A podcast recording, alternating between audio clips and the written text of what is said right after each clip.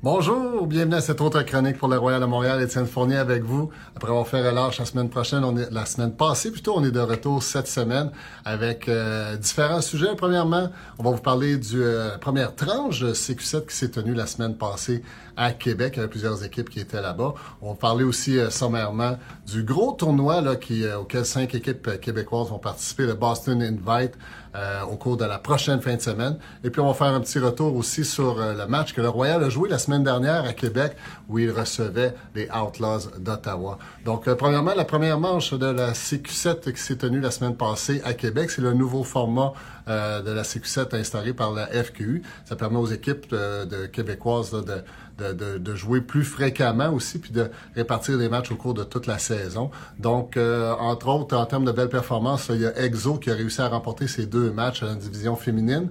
Dans la division euh, élite masculine, il y a le Manic du club M qui a aussi remporté ses deux matchs. Et dans la division compétitive masculine, il y a euh, l'équipe loyale qui a remporté aussi ses deux matchs. Donc, pour ce qui est du CQ7, la prochaine tranche, ben, ça se tiendra du 13 au 14 juillet prochain à Victoriaville. C'est là qu'on va définir les équipes québécoises qui pourront participer au championnat canadien euh, au cours euh, du mois d'août. Euh, on vous rappelle que le championnat canadien, pour ce qui est de la division mixte, aura lieu à Brampton vers la fin du mois d'août, tandis que les divisions non, non mixtes, donc masculine, féminine et junior aussi, auront lieu à Edmonton cette année en Alberta. Alors, bonne chance à tous pour la continuité du CQ7. Dans un deuxième temps, le Boston Invite qui aura lieu en fin de semaine. Cinq équipes québécoises vont y prendre part du côté euh, masculin. Il va y avoir Magma et Manic du club M qui vont y participer et aussi les Gentlemen de Sherbrooke, le Sherbrooke Gentlemen's Club qui vont y prendre part. Du côté mix, il y a toujours Battleship qui, est, euh, qui, qui est toujours euh, la fière représentante du Québec dans les différents tournois mixtes depuis déjà quelques années. Et puis aussi du côté féminin, on va retrouver les Masters de Vintage ainsi que Eris d'équipe élite euh, du Québec qui sera. Euh, comme on en a parlé au cours des, des semaines précédentes, pour ce qui est de euh, la saison, là, on est déjà le deuxième tournoi, puis il reste CQ7. Après ça, c'est le championnat canadien. On va aller défendre leur médaille d'or acquise l'année passée. Donc, bonne chance à toutes les équipes. Assurez-vous de vous hydrater parce que c'est toute une fournaise de tournoi à Boston lorsqu'il fait chaud. C'est toujours un tournoi, un superbe tournoi, mais très, très, très exigeant physiquement. Donc, faites attention à vous autres. Dernier euh, sujet pour aujourd'hui, le Royal de Montréal qui a reçu la semaine dernière euh, les Outlaws d'Ottawa. Euh, le match qui est pour une deuxième, deuxième année consécutive, le Royal tient un match dans la belle ville de Québec sur le superbe stade du Cégep Garneau. Donc, juste pour mettre en perspective, là, au cours des quatre affrontements précédents entre les Outlaws et le Royal. L'année passée, il y en a eu trois. Il y en a eu deux qui se sont terminés en temps supplémentaire. Euh, et puis le match qui a été joué quelques semaines alors que le Royal visitait les Outlaws à Ottawa, ça s'est terminé par un écart de deux points seulement. Donc il y a vraiment une grosse rivalité entre les deux équipes là, euh, d'Ottawa et de Montréal. Et puis ben, c'était le contexte qu'on avait samedi dernier. Euh, euh Ottawa qui s'emmenait à, à Québec euh, hypothéqué quand même côté alignement. Il y a Derek Alexander qui est blessé pour le reste de la saison. Il y avait quand même trois euh, gros joueurs aussi euh, absents de l'alignement, entre autres Nick Boucher et Carl Loiseau qui étaient absents. Donc les entraîneurs, en leur parlant avant le match, ils disaient ben écoute, on arrive ici, on n'a absolument rien à perdre, on y va, on donne tout ce qu'on peut, puis il va falloir s'adapter. Euh, donc, euh, le Royal avait en ce sens un, certain ascendant dans ce match-là. Et ça s'est répliqué lors du premier, euh, du premier quart où le Royal a réussi à se forger une avance de 4 points en menant 7 à 3.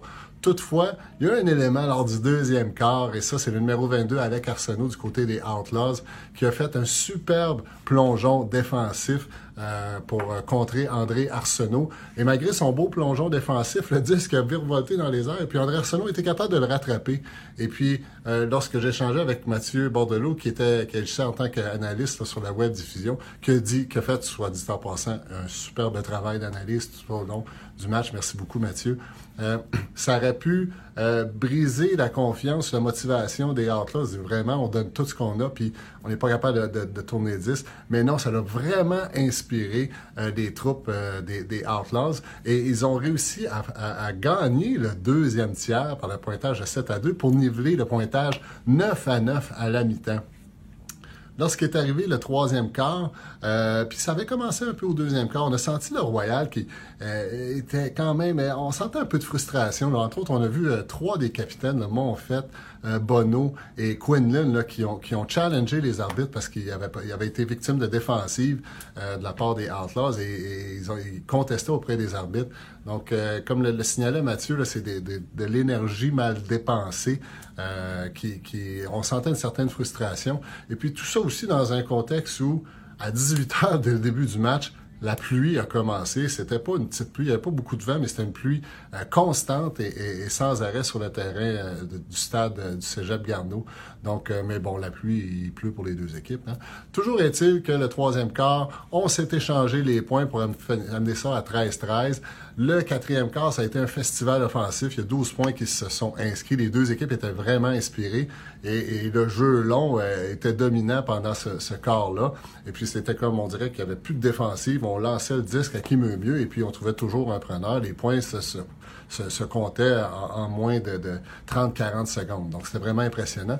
Toujours est-il que ça a été vraiment tout un suspense pour nous amener à 19 à 19. Et là, on a dû aller en temps supplémentaire. Et au cours des deux dernières fois que ces deux équipes-là se sont retrouvées en temps supplémentaire, c'est Montréal qui a eu l'ascendant. Et bien là, Montréal s'est fait jouer un tour parce que c'est Ottawa qui est sorti avec euh, la victoire pour euh, au pointage de 22 à 21. Et vraiment, il a fallu attendre les toutes dernières secondes que sur la dernière séquence de jeu, Montréal avait possession du disque.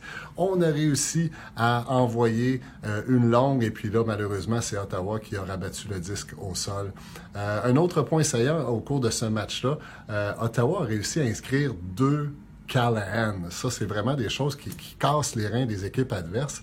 Et puis, euh, s'il y avait un autre point aussi, là, une autre tendance qui semble ressortir quand on observe le jeu du Royal, euh, puis dans les Callahan, je pense que c'est un symptôme de, du fait qu'on dirait que le Royal est, très bon pour circuler le disque de gauche à droite, mais souvent ça peut prendre 3, 4, 5 passes avant de gagner des verges. Et souvent, lorsqu'on fait ces passes en soutien-là, ben, on perd des verges. Donc, euh, les statistiques veulent que c'est à peu près un petit peu plus que 90% des passes qui sont complétées.